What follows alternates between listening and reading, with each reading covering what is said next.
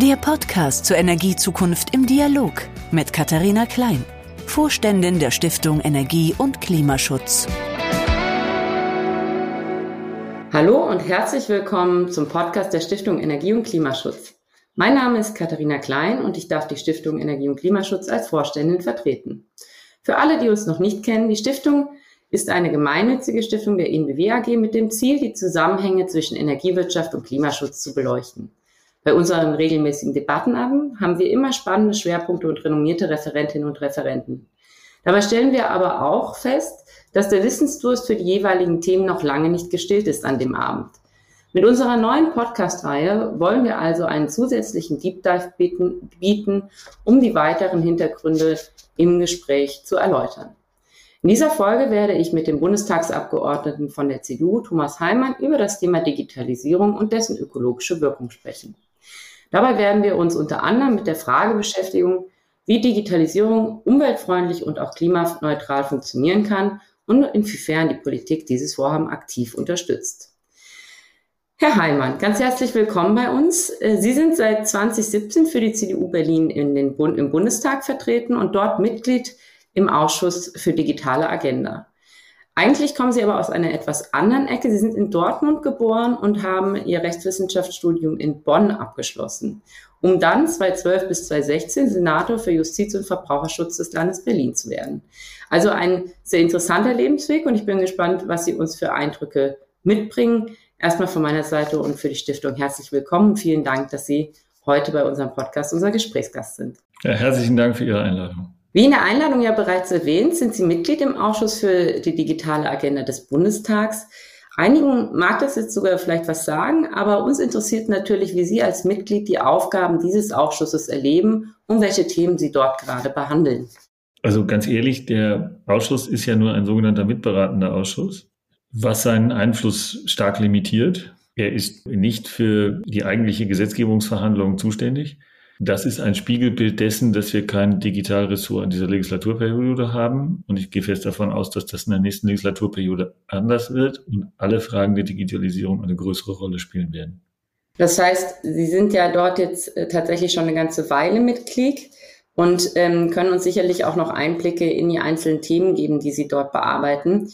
Wir haben jetzt als Stiftung tatsächlich vor kurzem auch einen Debattenabend zum Thema Digitalisierung veranstaltet das war, ähm, das war tatsächlich sehr spannend, dort mal zu schauen, was ist denn die Klimabilanz der Digitalisierung. Es wird ja oft über die Chancen und Möglichkeiten gesprochen, die auch ähm, im Rahmen von Effizienz dort drin stecken. Und gleichzeitig haben wir ja auch einen enormen Energieverbrauch, der mit einigen Anwendungen verbunden ist. Wir haben eine recht kontroverse Debatte auf dem Podium geführt, das können Sie sich sicherlich vorstellen. Und als Gast hatten wir unter anderem auch den Professor Armin Grunwald, äh, den Leiter des Büros für Technikfolgenabschätzung im Bundestag, mit dem haben Sie vielleicht auch an der einen oder anderen Stelle schon mal Kontakt gehabt.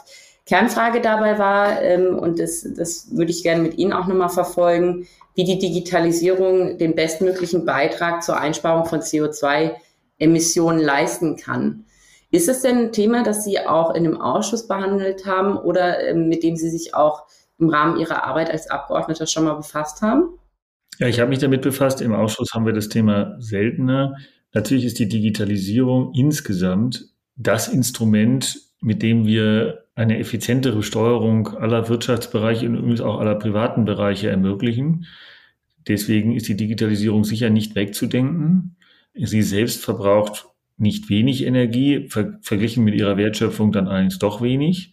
Aber wir müssen natürlich auch darüber nachdenken, wie wir äh, neue Technologien also schon die Herstellung von Computern, der Stromverbrauch von Computern und natürlich der hohe Energieverbrauch von Bitcoin zum Beispiel, wie wir den limitieren. Also Sie haben ja in einer Ihrer Bundestagsreden zum Beispiel auch über den Einsatz von Blockchain in der Baubranche gesprochen. Das ist ja wirklich ein ganz spannendes Feld. Die, die Digitalisierung findet ja in verschiedenen Sektoren Anwendung, aber Sie haben sich jetzt das Beispiel Baubranche rausgepickt. Ähm, welche, welche Vorteile sehen Sie dort perspektivisch und Lassen sich diese, diese Vorteile, die Sie dort beschreiben, auch auf andere Branchen in der Wirtschaft übertragen? Ja, absolut. Die Blockchain lässt ja zu, dass wir, wenn wir das mal ganz analog und herkömmlich erklären, dass wir praktisch für jedes Produkt ein Grundbuch schaffen. Also das Grundstück hängt ja an dem Grundbucheintrag, also das Eigentum am Grundstück. Das haben wir vor 170 Jahren eingeführt und hat den Grundstückshandel grundlegend reformiert und besser gemacht. Wir wissen einfach, wem welches Grundstück gehört. Und wenn Sie ein Grundstück kaufen, dann sind Sie sich auch sicher, dass der, dem Verkäufer das Grundstück auch gehört. Nun kostet das irgendwas zwischen drei und vier Prozent vom Kaufpreis, ist also ein sehr teures Instrument, das man logischerweise auf den Orangenhandel nicht ausdehnen kann. Mit der Blockchain ist das aber möglich. Also mit der Blockchain kann ich also sicherstellen, und zwar ganz egal in welcher Branche, woher kommt das Produkt, wo ist es genau hergestellt worden, welchen Weg hat es genommen, äh, ist es zum Beispiel unter menschenrechtswürdigen Verhältnissen irgendwo abgebaut worden. Und auch in der Baubranche, das war ja eine Debatte, in der es um die Baubranche ging, ist es so, dass wir viele Rechtsfragen haben, gerade dann, wenn zum Beispiel ein wesentlicher Handwerker pleite geht während der Bauphase, dann steht so eine Baustelle typischerweise sechs, sechs, acht Monate, weil es so lange dauert zu klären. Wir hatten jetzt das Eigentum an den Steinen und wer muss noch was bezahlen? Äh, wer guckt durch die Röhre? Und das würden wir alles mit einer Blockchain auf Knopfdruck wissen. Und äh, diese Registerfunktion des, der Blockchain, die sehr günstig sein wird, also verglichen mit dem Handelsregister oder anderen Registern oder eben dem Grundbuch wird es sehr günstig sein. Und das wird ganz viele neue Anwendungen möglich machen und sehr viele Fragen klären. Als ich äh, vor 30, ich bin ja vor allen Dingen, das haben Sie im einleitlich gesagt, vor allen Dingen Unternehmer. Also ich bin zwar ja Volljurist und war auch Justizsenator, in der Zwischenzeit war ich aber 20 Jahre Unternehmer. Und ich hab, äh, bin eben sehr stark im Internetbereich Unternehmer gewesen und die Leute konnten sich nicht vorstellen, auch Zeitungen, mit denen ich in den 90er Jahren gesprochen habe, ich habe die FAZ zu der Zeit beraten, äh, die konnten sich nicht vorstellen, dass man mit einem Knopfdruck auf dem Handy alle aktuellen Informationen kostenlos lesen kann. In einer Tiefe, die man sich so, das konnten die Leute sich wirklich nicht vorstellen. Und heute, 25 Jahre später, ist es irgendwie, kann man sich gar nicht vorstellen, dass das nicht geht. Und so können sich die Leute, glaube ich, heute nicht vorstellen, dass wir für alles Register haben und sehr äh, präzise im Geschäftsleben sehr viel genauer wissen, wo ist was. Und Betrug wird übrigens auch deutlich schwieriger werden. Aber das wird aus meiner Sicht kommen. Und ähm, das wird ähm, das Wirtschaftsleben insgesamt effektiver, besser und sicherer machen. Und äh, diesen Produktivitätsfortschritt, der wird sowieso kommen. Also da, kann man sich über das Ob nicht streiten. Jetzt geht es ums Wie und dabei müssen wir natürlich zusehen, das, was wir sowieso machen müssen. Wir müssen den Anteil der erneuerbaren Energien dramatisch nach oben fahren. Der Energie, also der Stromhunger wird, wir werden etwa doppelt so viel Strom verbrauchen in äh, 15 Jahren als heute. Und das äh, liegt daran, dass wir eben andere Energiestoffe, insbesondere Öl, Kohle und so weiter, Gas nicht mehr nutzen. Und das wird eben durch Strom ersetzt, womit der Strombedarf nach oben geht. Und das soll eben grüner Strom sein. Und dann ist es auch grüner Strom für die IT, die vergleichsweise dann doch nur einen niedrigen Bruchteil dessen braucht, was die anderen brauchen. Ja, ganz spannend. Wenn man jetzt Sie hört und Ihre vergangene Erfahrung äh, nochmal betrachtet, da merkt man, wie viel sich in den letzten Jahren auch verändert hat. Was noch unvorstellbar schien vor ein paar Jahren, ist jetzt Selbstverständlichkeit. Und ich bin mal gespannt, wenn wir in fünf Jahren dieses Gespräch führen, dann reden wir wahrscheinlich schon wieder über einen ganz anderen Status auch der Anwendung äh, von digitalen Technologien. Da ist das wahrscheinlich, was wir jetzt als innovativ empfinden, noch in den Kinderschuhen. Sie fragen ich jetzt gerade. gerne ein Beispiel sagen. Als Angela Merkel Bundeskanzlerin war, hat es noch viele Jahre kein Smartphone gegeben. Das gab es einfach gar nicht. Also wir haben alle noch mit so Nokia-Knochen telefoniert. Ähm, und wir fanden das schon revolutionär, dass man mobil telefonieren kann. Denn das ist ja, vor 30 Jahren gab es das auch noch nicht. Ich würde gerne ein, ein, zwei Beispiele nennen, was das mit einer Gesellschaft macht. Also die Hanse, die 500 Jahre das Wirtschaftsleben äh, in Kontinentaleuropa, namentlich in Deutschland und namentlich in Norddeutschland bestimmt hat, und zu einem unfassbaren Wohlstand geführt habe, hat sich nicht darauf einstellen können, dass die Handelsströme durch die Entdeckung Amerikas sich verändern. Das hat aber dazu geführt, dass die Hanse eben im wahrsten Sinne des Wortes untergegangen ist, bis auf, dass sie sie noch in Autokennzeichen in Hamburg, Bremen und Lübeck spazieren fahren. Und die, dieses Beispiel zeigt Ihnen, China war das reichste Land der Welt bis vor 200 Jahren und hat die Industrialisierung verschlafen. Ähm, die Dampfmaschine ist schon mal erfunden worden im arabischen Raum und man hat sie aber irgendwie für unnötig gehalten, nichts damit angestellt. 200 Jahre später haben, äh, haben die Engländer es erfunden und die Engländer sind äh, zu einer Wirtschaftsgroßmacht aufgestiegen und alle anderen sind einfach untergegangen. Und so ist das ehrlich gesagt mit der Digitalisierung auch. Also wenn wir uns nicht schnell genug darauf einstellen, auch ihre Probleme natürlich bearbeiten, dann wird das mit unserem Wohlstand äh, nichts werden. Also wir haben gar keine Wahl, als uns auf diese Neuerungen einzustellen. Hm. Das ist, das ist in der Tat ein ganz spannender Aspekt, weil wenn wir jetzt den Gedanken weiterverfolgen und sagen, wir in Anführungszeichen müssen mit diesen Technologien leben und es ist auch unsere Aufgabe, damit umzugehen, dann gucken wir doch jetzt nochmal vielleicht speziell auf diese Seite der Energieverbräuche. Sie haben es ja gerade auch angesprochen. Ähm, Technologien wie ja zum Beispiel auch Kryptowährungen, die ja auch eine Anwendung von Blockchain sind, verbrauchen ja mit, mit den äh, Millionen von Menschen, die den Zugang natürlich dazu dann auch nutzen, doch auch eine enorme, enorme Mengen an Energie. Ähm, jetzt haben Sie gesagt, ja klar, das ist so. Da müssen wir halt die Erneuerbaren äh, weiter ausbauen, dass wir da den grünen Strom auch bekommen. Und dieses ganze Thema äh, Green IT, also im, im Sinne von, wie kriegen wir die, die Anwendung, die wir da brauchen, auch tatsächlich dann auch nachhaltig gestaltet, ist eigentlich eine Selbstverständlichkeit. Was ist denn das, was die Politik dafür tun kann? Also dass die Anwendungen werden ja von Unternehmerinnen äh, durchgeführt, aber es sind ja sicherlich auch Rahmenbedingungen, mit denen man auch die Ausgestaltung dessen nochmal lenken oder steuern kann. Ja, die Politik hat die Aufgabe und nimmt sich der Aufgabe jedenfalls im Theoretischen schon mal an. Wie gut wir es dann machen, müssen wir nochmal sehen. Aber dass wir ja einen doppelten Umbau hinbekommen müssen. Wir müssen den Umbau der Gesellschaft im Hinblick auf die Digitalisierung, unser Ausgangsthema, darstellen und wahrscheinlich den noch größeren Umbau hin zu einer klimaneutralen Wirtschaft. Das ist eine mega Herausforderung. Ich bin aber jetzt gar nicht pessimistisch, dass wir das nicht hinbekommen. Ich glaube, auch diese kommende Bundestagswahl wird, wird letztlich eine Frage stellen, mit wie vielen marktwirtschaftlichen Instrumenten wollen wir das schaffen und mit wie vielen planwirtschaftlichen Instrumenten wollen wir das schaffen. Und meine feste Überzeugung ist, dass wir es mit planwirtschaftlichen Instrumenten nicht schaffen werden, weil die Umstellungsgeschwindigkeit der Marktwirtschaft ist so viel höher ähm, wie der Planwirtschaft. Darüber machen wir jetzt überhaupt keine Vorstellung. Also wir hatten ja bekanntermaßen vor einem Jahr einen weltweiten Maskenmangel. Jetzt haben wir Maskenüberschuss. Und zwar nicht, weil der Staat da irgendwas gemacht hat, sondern äh, weil, die, weil die Nachfrage und das Angebot darauf antwortet. Wir sind in der Lage, noch in diesem Jahr genug Impfstoff zu produzieren, dass die ganze Welt Impfstoff bekommen kann das haben wir letztlich innerhalb oder hat die Marktwirtschaft innerhalb eines Jahres geschafft. Äh, ob wir den dann in Indien auch verimpft kriegen und ob wir da die Logistikkette hinkriegen, das ist leider noch nicht gesichert. Aber die Menge der Impfstoffdosen wird im vierten Quartal so groß sein, dass wir weltweit impfen können. Das sind Umstellungsleistungen, die unvorstellbar sind. Und die sind auch deswegen unvorstellbar, weil sie eben nicht planwirtschaftlich organisiert sind. Wenn wir das planwirtschaftlich getan hätten, dann hätten wir gesagt, naja, die weltweit größte beiden Firmen, die Impfstoffe herstellen und entwickeln, waren bis jetzt Sanofi und GSK. Und zwar um den Faktor 80 größer als alle Konkurrenten. Also was die Menge der Impfstoffe und so anbetrifft. Grippeimpfstoffe kam alle von denen.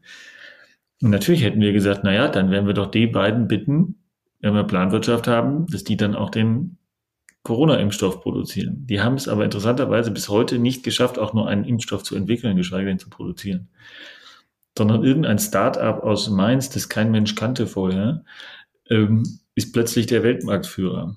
Das ist eben dann, wenn sie den Wettbewerb frei laufen lassen. Dann kommen auch sehr überraschende Ergebnisse. So müssen wir das auch für den Klimawandel tun. Und so müssen wir das auch für die Digitalisierung tun. Und wir sollten uns hüten zu glauben, dass wir das wissen. Wir wissen einfach nicht, wie groß wird der Anteil von Wasserstoff sein? Wie viel, wie groß wird der Anteil von Fusionstechnologien sein? Wie groß wird der Anteil von Energiegewinnung durch Lasertechnologien äh, sein? Das ist so die sogenannte Marvel-Technologie. Das kann ich Ihnen auch nicht sagen. Wenn ich es wüsste, würde ich Milliardär werden, weil ich ja dann nur auf die richtige Aktie setzen müsste. Und das sollten wir auch gar nicht versuchen, dass wir das wissen. Das ist nämlich unplanbar darüber wird es jetzt eine Auseinandersetzung geben und wie klug unsere Gesellschaft das machen wird, auch wie klug es Deutschland machen wird und wie klug es Europa machen wird, wird den Wohlstand und unsere, unseres Kontinentes für die zweite Hälfte dieses Jahrhunderts bestimmen. Und in diesem größeren Kontext kommen wir dann auf Ihre Frage, nämlich ähm, wird es Blockchain-Technologien geben, die weniger Energie verbrauchen? Ja, gibt's ja schon. Also Bitcoin ist ja sozusagen der Ausreißer nach oben. Und die Zusatzfrage, die man sich stellen muss, Warum ist es so? Ja, weil das Mining äh, so organisiert ist, dass es keine Zentrale gibt und über die Häufigkeit der geteilten Protokolle, die den hohen Energieverbrauch ausmachen, haben wir eine neutrale, vertrauenswürdige Instanz gefunden, ohne eine Instanz zu haben. Jetzt ist ja die Frage, wenn die EZB jetzt eine Blockchain hosten wird, würde, würde nicht das Vertrauen in die EZB, dass, dass das, was die da in ihr Register schreiben, schon stimmen wird. Also sie können ja auch eine Blockchain-Technologie haben mit einem zentralen Server, ein paar Backups und äh, wir glauben einfach daran, so wie wir daran glauben, dass das Grundbuch richtig ist. Das ist ja auch nicht hunderttausendmal vierte in der Welt, sondern es gibt es eben nur einmal, aber wir glauben trotzdem alle daran und das, damit sind wir auch gut gefahren, dass das schon stimmen wird. Das wird bei der Blockchain natürlich auch so machen. Ja, wenn wir jetzt Ihr Bild übertragen und mal schauen, ich meine, jetzt die Blockchain natürlich in dezentralen Einheiten ist natürlich auch eine Besonderheit, aber wir haben ja auch große, große Anwendungen, die über Rechen, Rechenzentren, Rechenleistungen laufen, die ja auch relativ zentral sind. Da gibt es ja auch schon erste ähm, Anbieter, die da auch tatsächlich sagen, wir verpflichten uns freiwillig, das auch dann mit Grünstrom zu betreiben. Von Ihrem Bild aus gesehen wäre es ja sozusagen der Kunde oder der Markt, der diese Nachfrage nach Green IT oder, oder sag ich mal, nachhaltigen digitalen Anwendungen auch dann am Ende durchsetzt. Vielleicht nochmal die Frage auch an, an. Ja, das nicht ganz, nicht ganz. Also wir müssen schrittweise die fossile Energie verteuern und damit indirekt die grüne Technologie äh, günstiger machen.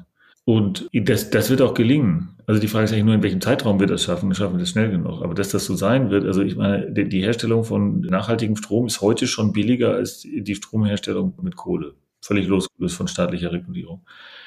Jetzt haben wir bei den äh, erneuerbaren Energien das Problem, dass sie eben wie Sonne und Wind nicht immer gleichmäßig kommen und auch nicht immer dann kommen, wenn der Bedarf am höchsten ist. Das heißt, wir müssen uns noch Technologien überlegen, wie wir eigentlich diese Pufferlösungen hinbekommen. Da ist natürlich Wasserstoff eine Technologie, da ist, äh, sind Elektroautos und deren Pufferwirkung äh, eine, eine Lösung und da gibt es noch ein paar mehr. Und es ist, schon die staatliche Aufgabe, den Markt so aufzubereiten oder so, also ein Marktumfeld, würde ich mal sagen, so herzustellen, dass sich das in die richtige Richtung entwickelt. Das war ja beim Impfstoff auch so. Also die, der Impfstoff, äh, der ist ja von den Firmen entwickelt worden und auch in Rasen, das, äh, allein in Europa gibt es inzwischen 52 Produktionsstellen für Corona-Impfstoff innerhalb eines Jahres. Aber natürlich hat der Staat dabei Rahmenbedingungen äh, gesetzt. Es ist ja nicht so, dass der gar nicht, dass er nichts getan hat. Und so ist das natürlich da auch.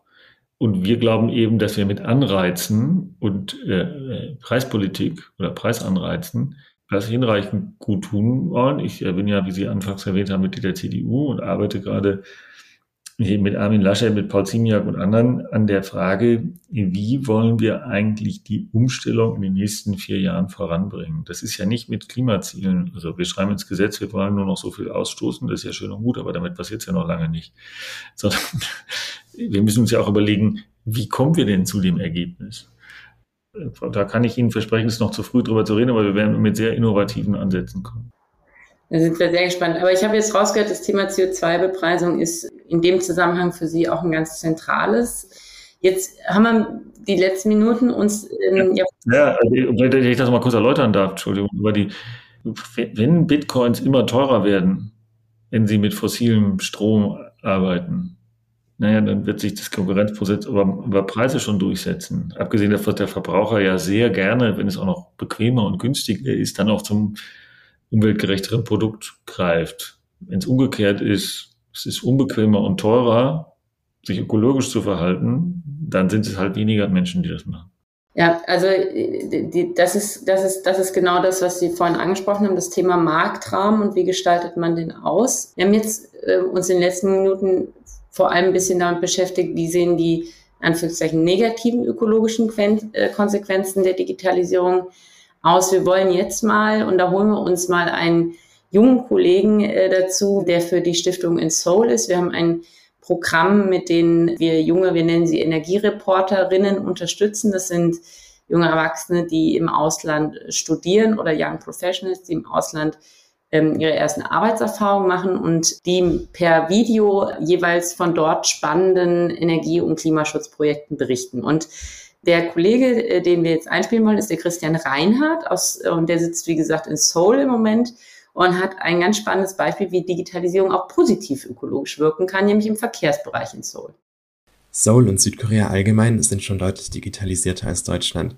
Es gibt an vielen öffentlichen Orten freies und schnelles WLAN, bargeldloses Zahlen mit dem Handy gewinnt an immer mehr Bedeutung und auch bei der Bekämpfung von Corona wurden digitale Methoden intelligent eingesetzt. Was mich allerdings am meisten überrascht hat, ist jedoch, wie digitalisiert die Transportation ist. Anstatt sich Fahrkarten zu kaufen, lädt man seine sogenannte T-Money-Card, die dann beim Ein- und Ausgang von U-Bahn-Stationen oder auch beim Bus oder mit dem Taxi gescannt wird. Zudem wird der aktuelle Standort von diesen Verkehrsmitteln über Bildschirm an den Stationen oder per App auf dem Handy angezeigt, sodass man immer weiß, wo sich Bus, Bahn oder Taxi gerade befinden. Die Digitalisierung ist jedoch noch nicht in jedem Bereich so weit fortgeschritten. Die Bürokratie besteht auch in Südkorea noch aus vielen ausgedruckten Formularen, wenn es da auch schon bei manchen Unternehmen erste digitale Ansätze gibt. Insgesamt hat es sich trotzdem hinsichtlich der Digitalisierung so angefühlt, wie in einer anderen Welt zu leben.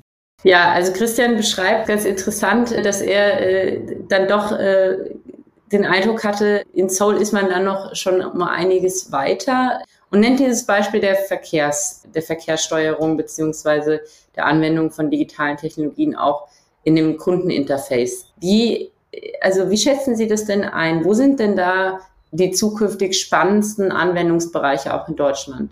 Also erstens, ich war selber in Südkorea. Das ist wirklich beeindruckend, was die da hinbekommen haben. Die sind uns in vielerlei Hinsicht voraus. Äh, sie sind auch sicher weiter als die Chinesen, was hier, glaube ich, kaum zur Kenntnis genommen wird, ganz generell, was die Digitalisierung anbetrifft. Die Digitalisierung verbessert im Transport und im Verkehr, aber ehrlich gesagt auch in allen anderen Bereichen, äh, den ähm, verbrauchsgerechten äh, Energiebedarf oder Ressourcenbedarf, nicht nur Energiebedarf, Ressourcenbedarf. Und ähm, das führt eben dazu, dass wir im Verkehr weniger Staus haben, was natürlich Zeit, Energie und Ressourcen spart.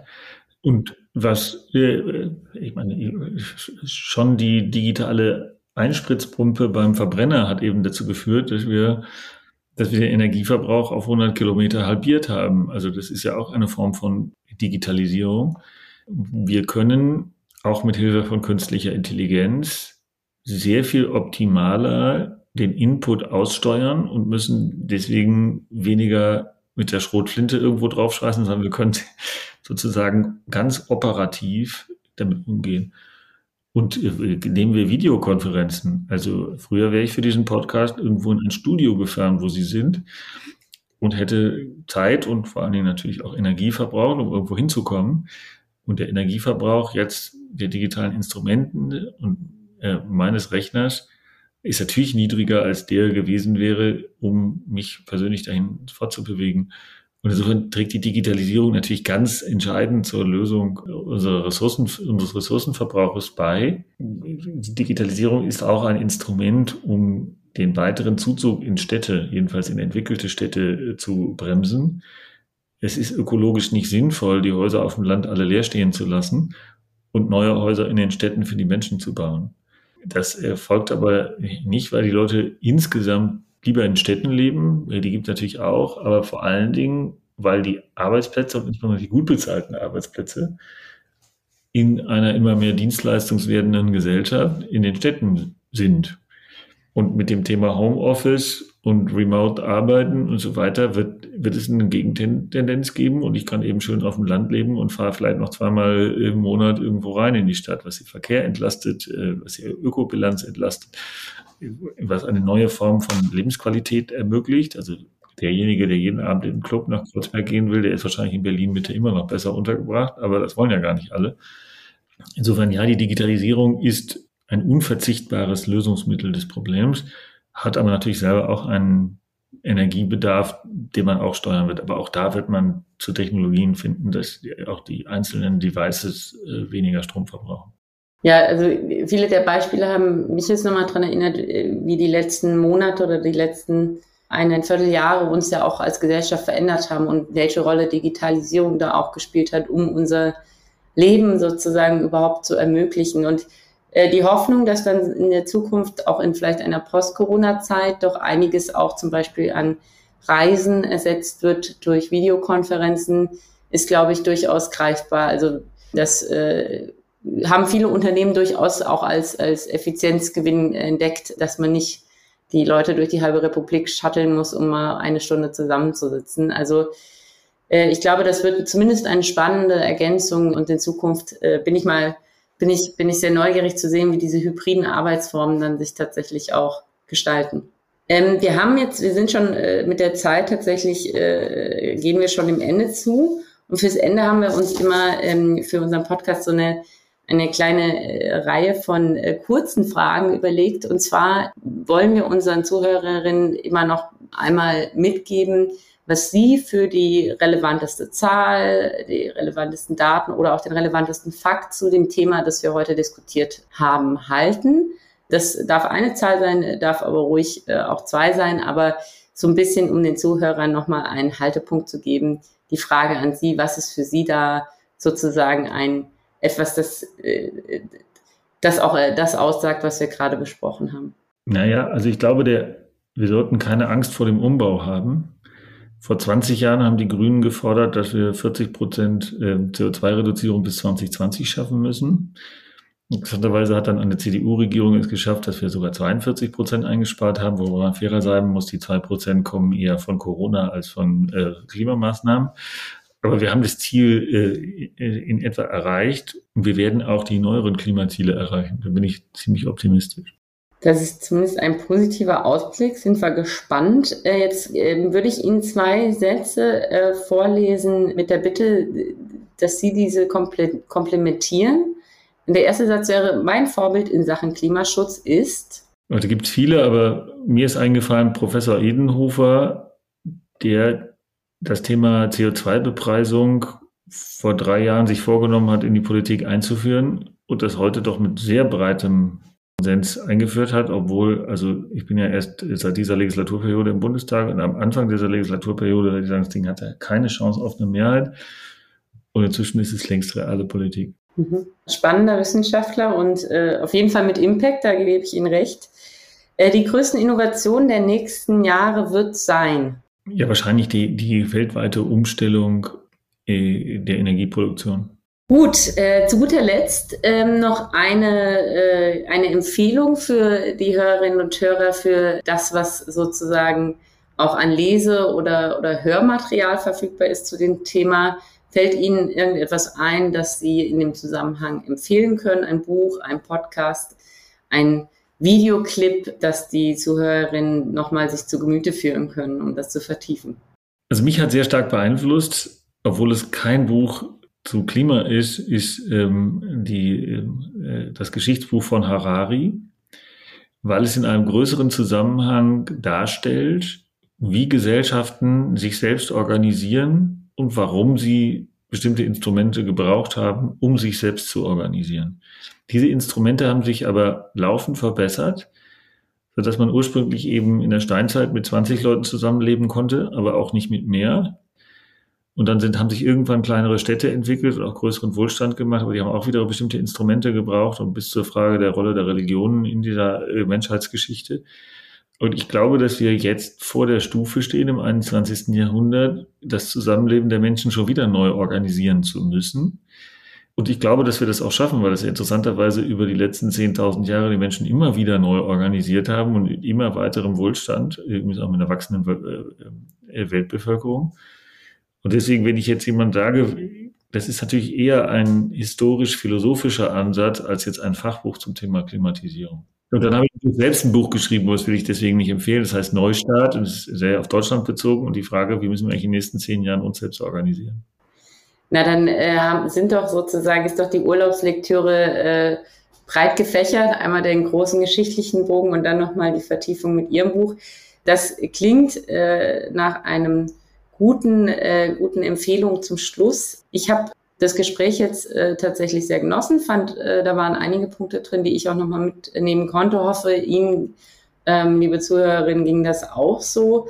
Herr Heimann, vielen Dank, dass Sie bei uns dabei waren und ich hoffe, Sie haben noch einen spannenden und erfolgreichen Tag mit äh, den Themen, die Sie jetzt äh, im Bundestag noch zu bearbeiten haben. Ich danke Ihnen auf jeden Fall im Namen der Stiftung schon mal ganz herzlich Ich danke Ihnen und ich danke vor allem auch Ihnen, liebe Zuhörerinnen und Zuhörer, fürs Zuhören und freue mich darauf, Sie beim nächsten Mal wiederzuhören. Ja, das wünsche ich allen Zuhörerinnen und Zuhörern und Ihnen natürlich, Frau Klein, auch. Vielen Dank. Vielen Dank. Das war das Podcast-Gespräch zur Energiezukunft im Dialog mit Gastgeberin Katharina Klein, Vorständin der Stiftung Energie und Klimaschutz.